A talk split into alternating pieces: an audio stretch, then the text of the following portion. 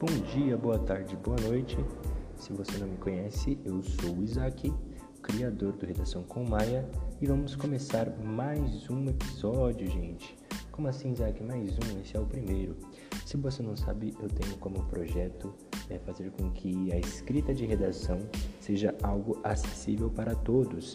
Então, eu criei esse podcast e o meu canal no YouTube, sem contar que a gente também tem uma conta lá no Instagram, galera. Então, quando vocês estiverem disponíveis, dê uma passadinha por lá. Então, vamos lá, vamos lá, vamos lá.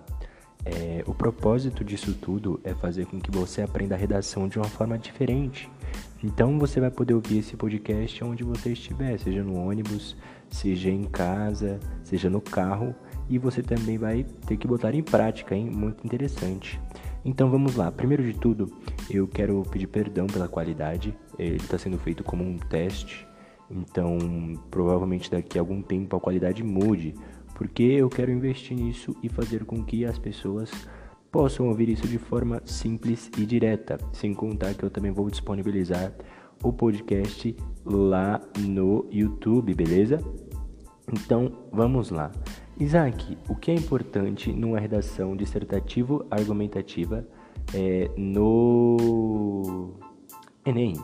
Primeiro de tudo, ela tem que ter quatro parágrafos. Marca aí, uma redação dissertativa argumentativa precisa ter quatro parágrafos. Um de introdução, outro de desenvolvimento, mais um desenvolvimento e a conclusão. Então, nós temos quatro introdução, desenvolvimento 1, desenvolvimento 2 e conclusão, beleza? Então vamos lá.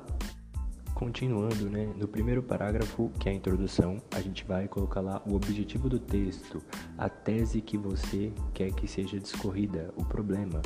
Então, a gente vai apresentar também o tema, né? Mas Isaac, como assim apresentar o tema? Se eu estou falando de fome, eu vou atrelar o tema fome lá no comecinho do texto falando, pegando algum repertório, né, e colocando em prática. E ali a gente vai fazer a nossa tese, como eu já falei, que vai ser a ideia que a gente vai trabalhar nesse texto. Tudo certo? Logo em seguida, nós temos o desenvolvimento 1 e 2. Mas Isaac, o que acontece no desenvolvimento 1 e 2?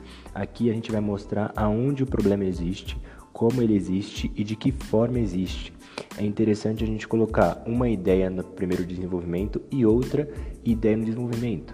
E tipo assim, e por que eu acho que isso acontece? Então a gente vai desenvolver essa ideia. É bem importante que em pelo menos cada um dos parágrafos tenha de dois repertórios, de um a dois repertórios cada. Então a gente vai precisar trabalhar bastante repertório durante é, a nossa caminhada para uma redação, ok? E para finalizar, nós temos a conclusão. Como assim, Isaac? Conclusão. É aqui onde você vai fechar o texto, onde você vai finalizar ele. É, na redação Enem, é, creio que é obrigatório que você tenha uma proposta de intervenção.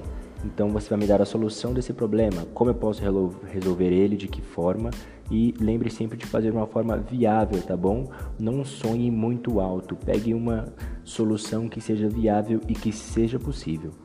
Esse foi só o primeiro capítulo de introdução. Eu espero que você tenha gostado. Eu vou disponibilizar é, esse primeiramente no Spotify e eu quero te ajudar. Então me ajude a te ajudar.